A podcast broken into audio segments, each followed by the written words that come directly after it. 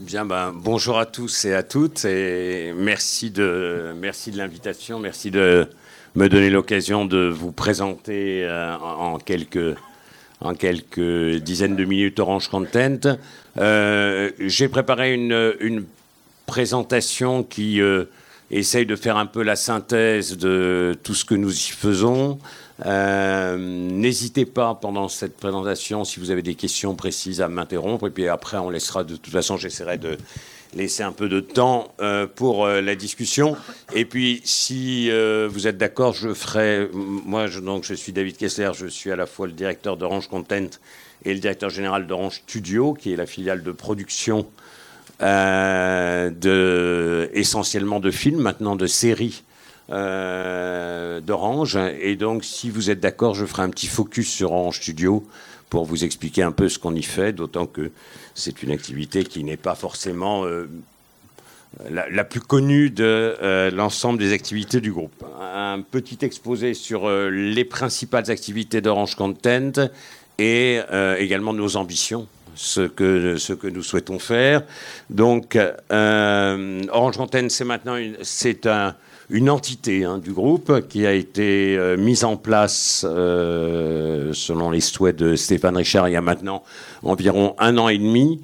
Euh, donc 1er septembre 2017, un peu moins d'un an et demi, enfin si maintenant ça fait un, peu plus d'un an et demi.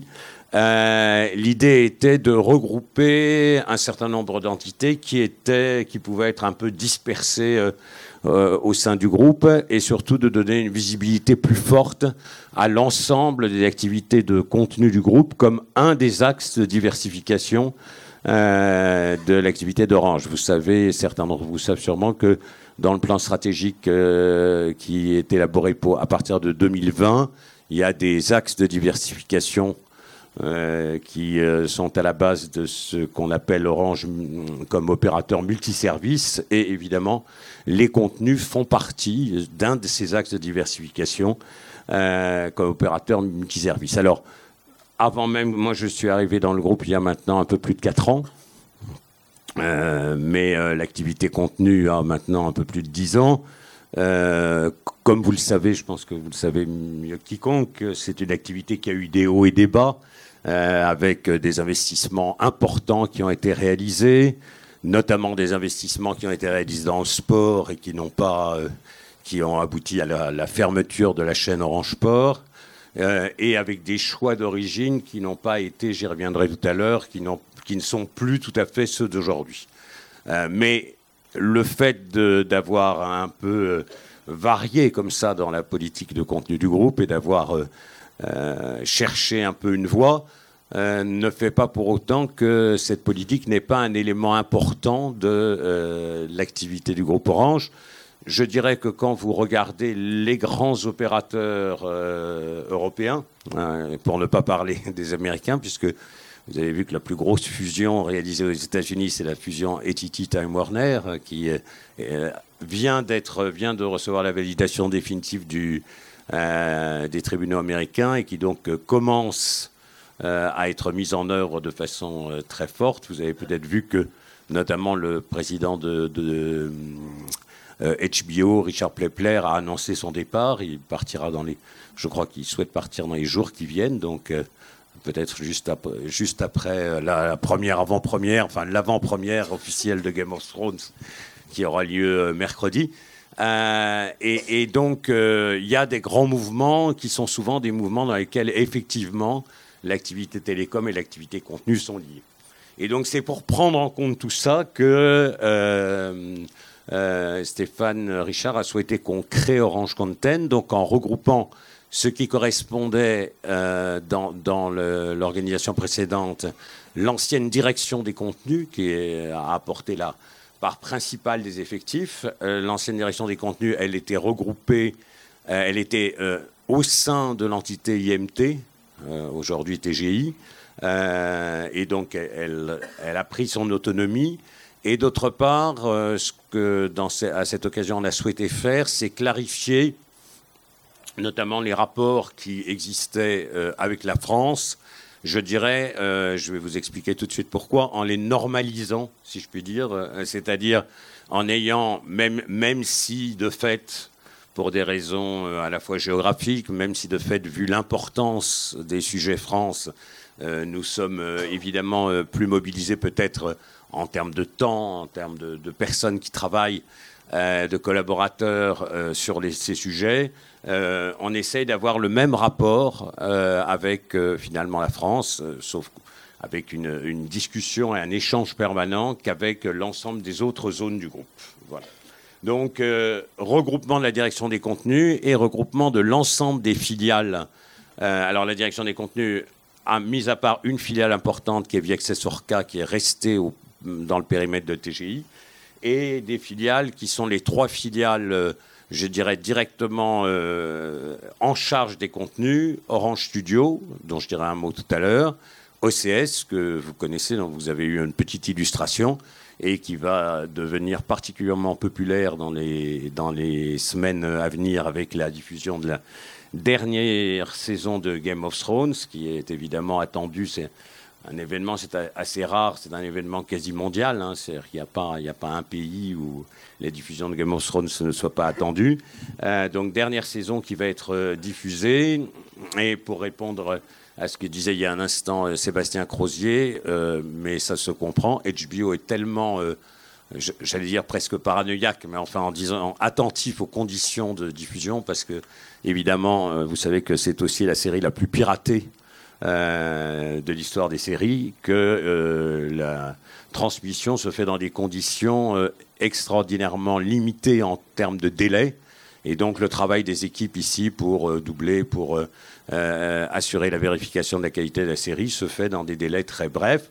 Et ça me permet de, dire qu'il y a une troisième filiale, qui est une filiale importante, qui est OPTV, Orange Prestations Techniques, qui opère les prestations techniques à la fois pour OCS et aussi pour la télé d'Orange également. Et, donc, c'est une filiale qui a été pas mal réformé ces derniers temps, qui euh, est en train de bâtir un plan stratégique et qui euh, euh, a pour ambition d'être une sorte de plateforme technique qui, peut, qui pourra servir, qui sert déjà d'ailleurs, un certain nombre de filiales.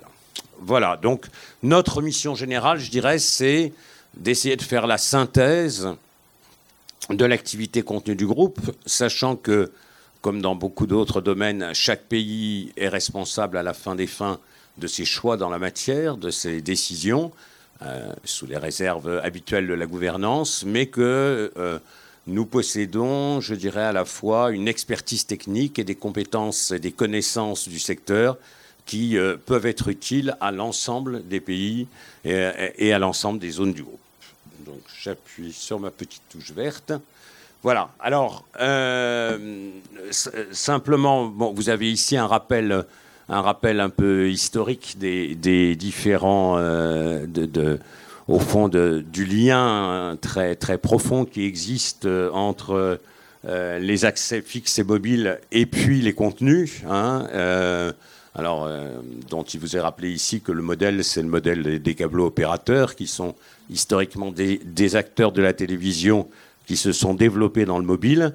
Euh, mais les contenus sont aujourd'hui euh, un, des, des axes majeurs de la convergence fixe-mobile. Et vous savez que cette convergence fixe-mobile, c'est le cœur de la stratégie de l'ensemble des pays, en tout cas de la zone Europe.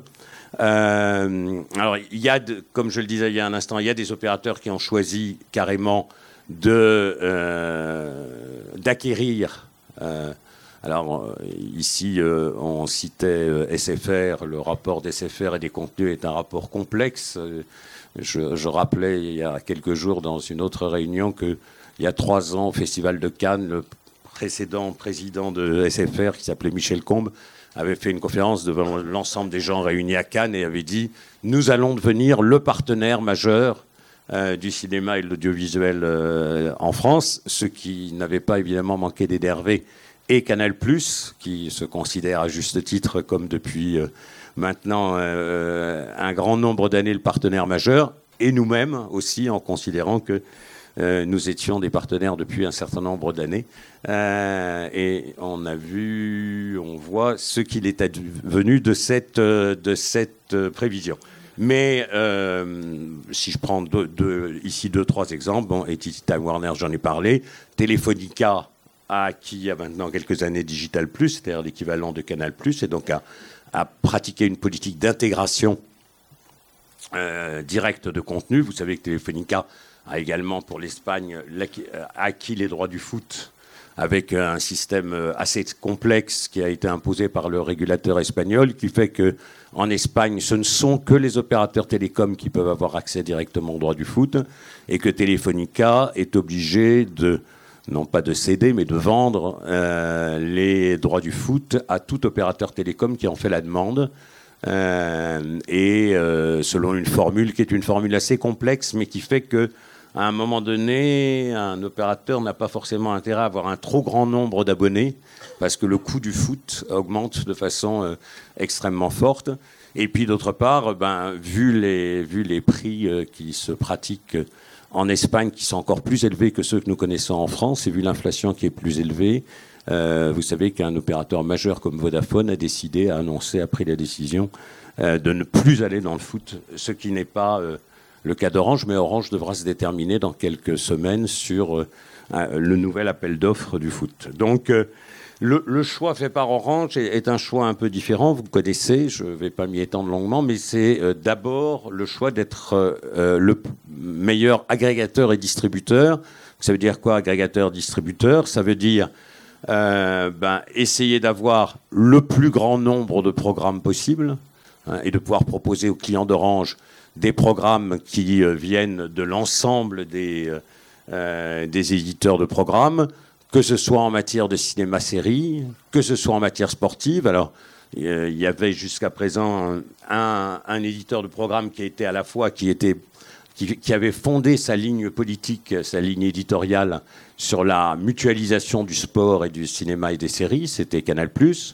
On voit que Canal est en train d'évoluer vers un modèle probablement un peu différent, même si on n'en connaît pas euh, encore tous les aspects, notamment on ne sait pas exactement ce que Canal fera en 2020, puisqu'ils n'ont pas directement les droits de la Ligue, ce qui ne veut pas dire qu'ils ne diffuseront pas la Ligue.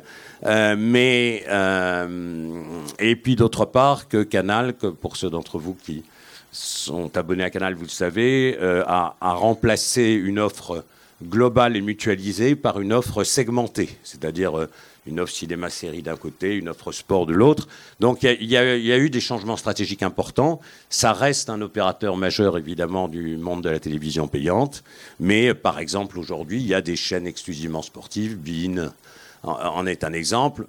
Qu'en sera-t-il demain avec Mediapro? On, on, ne sait pas encore exactement. Enfin, euh, le, plus frappant aujourd'hui est que personne ne sait quelle est la stratégie qu'aura Mediapro. Ils ont annoncé qu'ils feraient leur propre chaîne et se sont engagés à la faire, mais euh, leur chaîne OTT ne leur permettra certainement pas d'amortir leurs droits. Donc, euh, ils seront probablement amenés à, proposer cette chaîne et à la vendre à des opérateurs, soit comme Canal, soit comme Orange, soit comme d'autres opérateurs télécoms.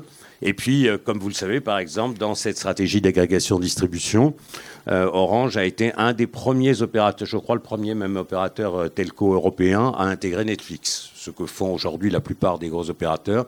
Mais Orange a été le premier à proposer Netflix dans la box. et on a aujourd'hui, enfin Orange France a aujourd'hui la même demande de la part d'Amazon Amazon est plus compliqué, si, vous voulez. Si vous avez des questions là-dessus, je pourrais vous répondre euh, dans un instant. Mais euh, Amazon est plus compliqué à intégrer que Netflix parce qu'Amazon a une politique beaucoup plus, euh, j'allais dire, mais le, terme est dépassé, mais impérialiste dans, sa, dans sa vision des choses, en, voulant imposer toute une série de conditions. Mais enfin, globalement, voilà, la stratégie d'Orange, c'est d'essayer de dire. Ben, on va apporter le meilleur des contenus à, aux clients d'Orange. Mais en même temps, c'est le choix qui a été fait, euh, euh, c'est l'idée d'être présent dans la chaîne de valeur euh, et de ne pas être absent de cet amont, à la fois avec une activité de production, sur laquelle je reviendrai dans un instant, et une activité de diffusion avec OCS, donc qui sont les chaînes, les chaînes majoritairement possédées par Orange, dont vous savez, j'espère que euh, beaucoup d'entre vous les regardent, euh, qu'elles ont comme caractéristiques et, ce qui était assez euh, inventif à l'époque. Aujourd'hui, ça paraît plus banal, mais, mais, mais à l'époque c'était assez créatif, d'être à la fois des chaînes linéaires et non linéaires. C'est-à-dire vous avez quatre chaînes linéaires, donc vous pouvez regarder comme des chaînes traditionnelles, et vous avez une chaîne non linéaire, euh, qu'officiellement on présente comme un replay, parce que ça permet d'avoir de bénéficier d'un certain nombre euh, d'avantages juridiques liés au replay, mais qui en réalité est une sorte de plateforme SVOD, puisque euh, pour ceux d'entre vous qui êtes abonnés à, à OCS, vous savez que sur OCS, vous pouvez avoir pendant plusieurs, pendant des délais très longs, euh, les programmes que vous n'avez pas eu l'occasion de voir. Et notamment depuis l'an dernier, euh, vous avez toutes les anciennes séries HBO que vous pouvez euh, consulter, que vous pouvez regarder sur, sur OCS. à titre simplement d'anecdote, les, les les études ont noté depuis deux mois un accroissement très significatif de, euh, la vision des six premières saisons de Game of Thrones. Il y a ceux qui regardent la saison 6 et puis il y a ceux qui regardent toutes les saisons pour tout se remémorer avant de pouvoir regarder la saison 7. Donc, euh, euh, juste un dernier mot sur cette introduction pour dire que cette stratégie d'agrégateur-distributeur, ça n'est pas qu'une stratégie pour la France, c'est une stratégie pour euh, l'ensemble des pays orange. En tout cas, pour les pays de la zone Europe, pour les pays d'Afrique, euh, les choses sont encore un peu plus loin, mais c'est une stratégie générale. Et donc, euh, Orange Content a aussi quelquefois pour mission d'essayer de mener, je vais y revenir dans un instant, des discussions globales avec des opérateurs mondiaux pour essayer d'obtenir un certain nombre d'avantages ou un certain nombre de règles qui s'appliqueront à l'ensemble des pays de la zone orange. Voilà, alors vous avez là, je ne vais, pas, vais pas tout développer parce que ce serait trop long, mais vous avez là l'ensemble de façon un peu exhaustive de euh, l'ensemble des, des missions de, notre entité. Je dirais que ces missions, elles, sont... Euh, euh, moi, je les, regrouperai autour de trois thématiques euh, dont j'ai déjà parlé pour un certain nombre d'entre elles. La première, je l'ai dit, c'est tout ce qui est pôle édition euh, production, qui est dirigé par Orange Content. bon, il se trouve que pour des raisons historiques, parce que j'ai commencé comme ça, moi je m'occupe directement du studio. Serge Laroy, qui est le directeur délégué d'Orange Content, préside OCS et OPTV.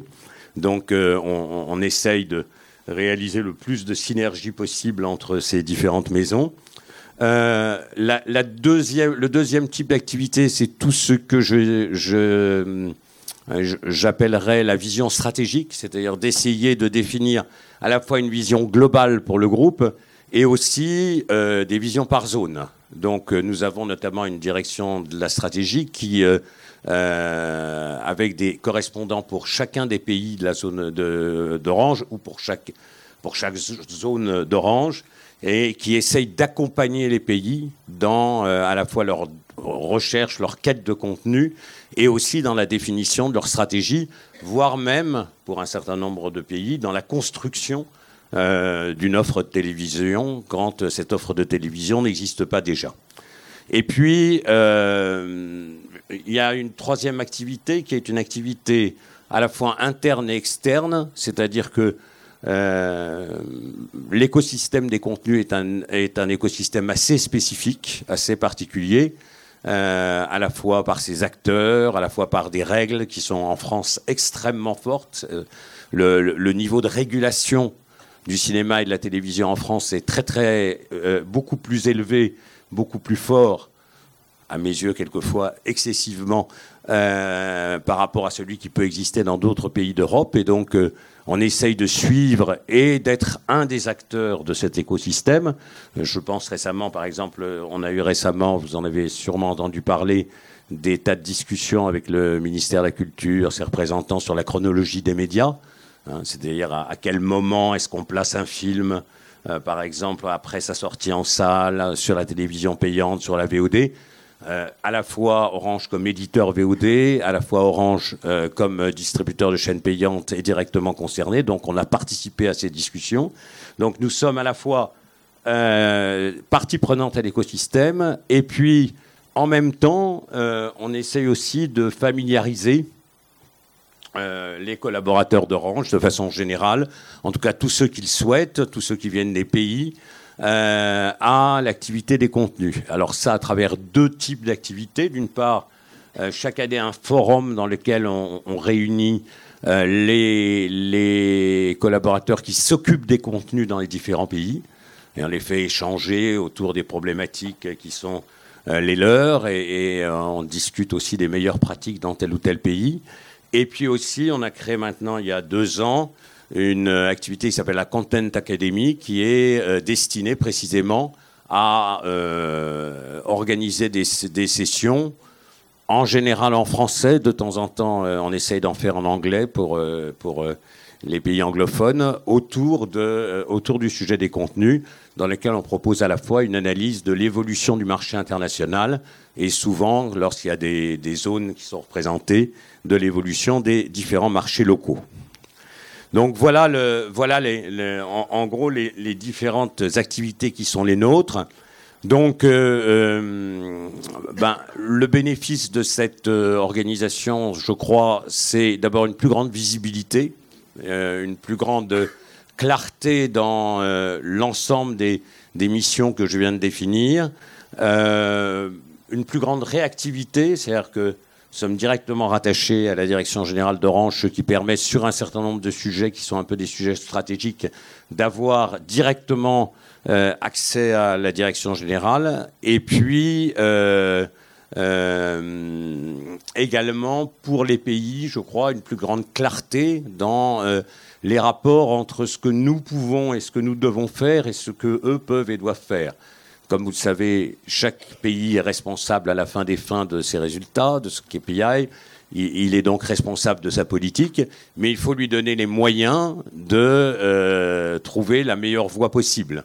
Alors d'abord, euh, suivant les pays et suivant la taille des équipes, euh, les besoins peuvent être différents. Il est bien évident qu'en France, par exemple, il y a largement les compétences nécessaires pour réfléchir et donc notre rôle, c'est plutôt un rôle d'échange.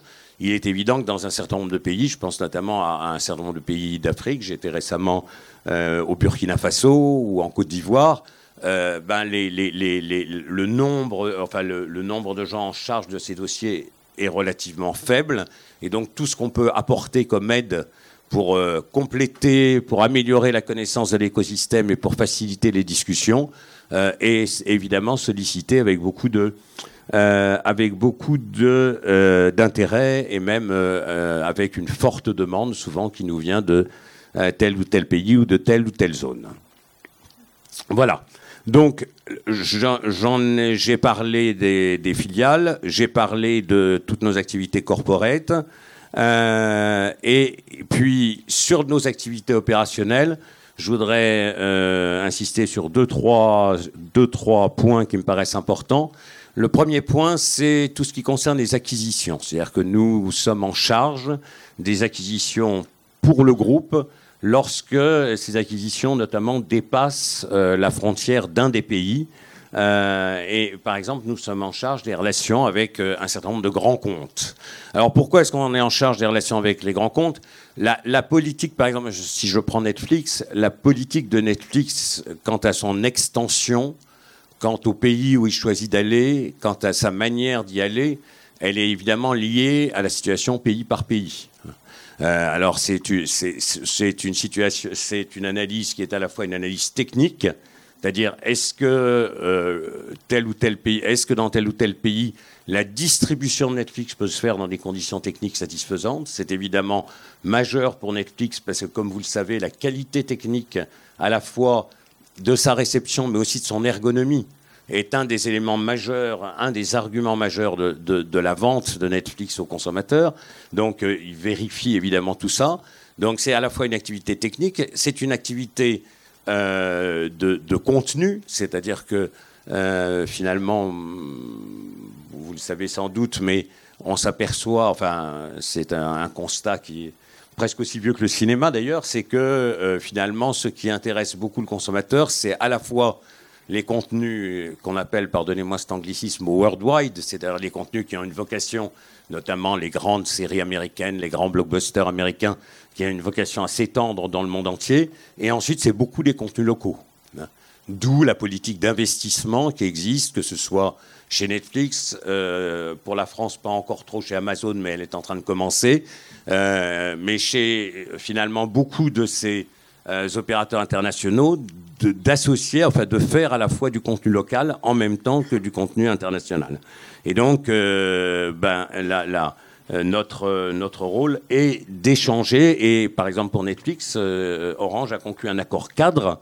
Alors cet accord cadre, il n'implique pas évidemment que Netflix s'implante immédiatement dans tous les pays où est présent Orange, mais il, donne, il fixe le cadre général dans lequel cette implantation de Netflix peut avoir lieu. La, deuxième mission euh, opérationnelle, c'est celle de la distribution de CS. C'est une mission majeure, c'est-à-dire que euh, les revenus de CS lui viennent des revenus des distributeurs. Euh, vous savez que euh, ça fait longtemps, on a eu un peu de mal à le faire comprendre d'ailleurs aux organisations du cinéma quand on a discuté avec elles des accords sur les années à venir. Les organisations du cinéma pour la télévision payante, elles vivent toujours sur le modèle ancien de Canal+. Le modèle ancien de Canal+, c'était un modèle d'autodistribution. Donc le modèle d'autodistribution, il est assez simple mathématiquement c'est que dès que vous avez un abonné supplémentaire, vous avez un revenu supplémentaire. Et donc, euh, par exemple, le cinéma avait obtenu, dès la création de Canal+, qu'on appelle un minimum garanti par abonné. C'est-à-dire chaque abonné supplémentaire permettait au cinéma de bénéficier de la part de Canal d'une somme de préfinancement complémentaire.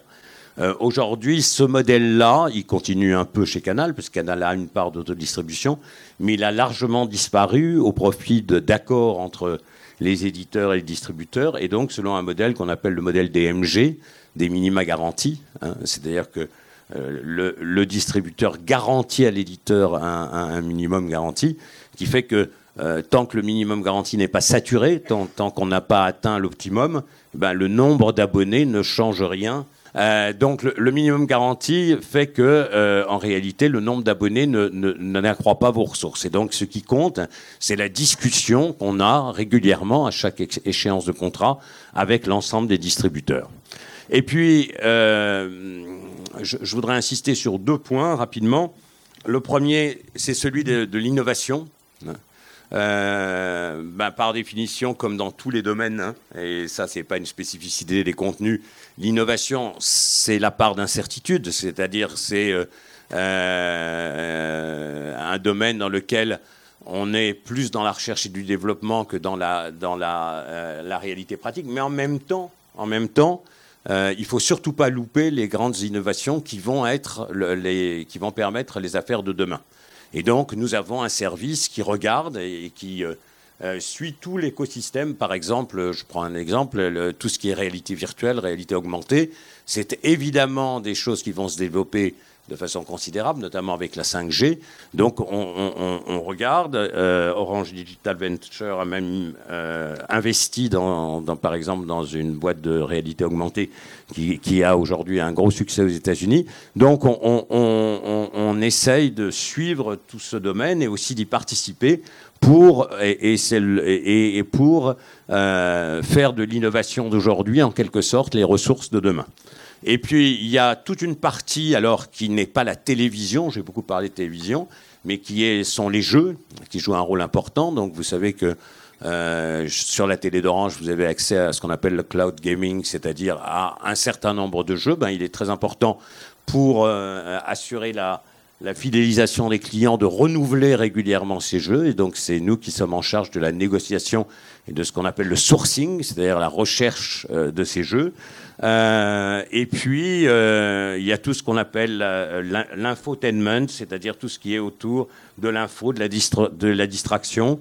Il y a par exemple un phénomène aujourd'hui qu'on suit de façon extrêmement attentive, peut-être certains d'entre vous sont-ils des fanatiques, qui est le e-sport, c'est-à-dire, vous savez, ces matchs euh, virtuels, mais qui euh, aujourd'hui sont capables de réunir des foules entières dans des. À Bercy, il y a des, il y a des finales de e-sport comme ça qui, euh, qui, font, qui font le plein. Donc, bah, savoir est-ce que ce serait utile ou pas pour Orange, par exemple, d'avoir un portail e-sport ou d'éditer un portail e-sport, C'est une question qu'on se pose en ce moment. Voilà, je, passe sur l'organisation. Sur l'organisation, je répondrai à des questions s'il y, a lieu. Donc, c'est moi qui dirige l'entité et c'est Serge Larroy, qui était le directeur des contenus, qui est directeur délégué auprès de moi. Puis ensuite, toute une série de responsabilités juridiques RH classiques, les fonctions opérationnelles et les filiales. Voilà. Alors très rapidement, et je termine là-dessus sur cette partie-là. Ah, euh, je répondrai peut-être aux questions que vous pouvez avoir, puis après je dirai un mot du studio. Très rapidement, euh, à la fois nos ambitions et nos convictions. Il est essentiel, évidemment, pour Orange de maintenir une, offre télévision attractive hein, pour atteindre euh, nos ambitions en matière de convergence, en matière de broadband. Euh, il faut atteindre une taille critique pour sécuriser l'accès au contenu. Un, des phénomènes auxquels on assiste aujourd'hui, alors ça demanderait un long exposé, je ne vais pas vous le faire, rassurez-vous, mais simplement pour dire les choses, c'est un des phénomènes auxquels on assiste aujourd'hui, c'est que euh, finalement tout le système que je vous ai décrit fonctionne tant que les contenus cherchent à se diffuser le plus largement possible. Et je vous ai expliqué pour quelles raisons, au fond, par exemple, quand Orange avait choisi de limiter ses contenus à, euh, à lui-même, si je puis dire, c'est-à-dire de ne vendre ses contenus que sur la télévision d'Orange, la, la, chose ne pouvait pas fonctionner. Mais quand vous êtes un opérateur de taille mondiale, la question évidemment se pose. Et vous avez peut-être vu que récemment vient de sortir une statistique qui dit que Netflix maintenant diffuse plus de contenu exclusif que de contenu tiers. Euh, vous savez que Disney va lancer demain une plateforme mondiale. Eh bien, euh, la conséquence de ça, qui est quand même une conséquence extrêmement importante, c'est que les contenus Disney ne seront plus accessibles aux tiers. Hein. ils seront réservés aux gens qui s'abonneront à la plateforme Disney.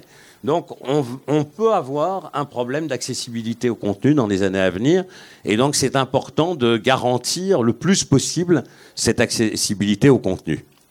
D'où euh, le, le, fait que euh, ben, s'agit en permanence de renforcer la valeur comme agrégateur et distributeur. Et euh, enfin, dernier point, les contenus sont un attribut marketing des offres d'accès. Voilà, je m'arrête là pour, sur, de façon générale pour les ambitions. Il y aurait d'autres choses à dire, mais ce que vous avez juste ici une slide, on voulait vous mettre quand même quelques données, qui vous montre la progression du parc télé d'Orange, hein, vous voyez, qui était euh, il y a encore 4 ans à 7 millions, qui est maintenant est à près de 10 millions et dont l'ambition est de le monter à 13 millions. Je voudrais simplement signaler que on voit que pour la France, les choses sont à peu près aujourd'hui flat, c'est-à-dire que on a quasi maximisé, hein, on considère que le marché télé d'Orange est, est, mature, ce qui veut dire que le développement de la télévision maintenant se fait essentiellement par les autres pays. Et évidemment, il y a la zone dans laquelle il y a euh, euh, de fortes attentes, même si les choses sont encore embryonnaires, c'est la zone euh, MEA, hein, dans laquelle il y a, les grands pays mettent en place maintenant de façon quasi systématique une télé d'Orange. Voilà, je m'arrête là. Et je vous dirai un mot si j'ai le temps d'Orange Studio, mais je préfère répondre d'abord à vos questions. Oui, merci pour cette présentation.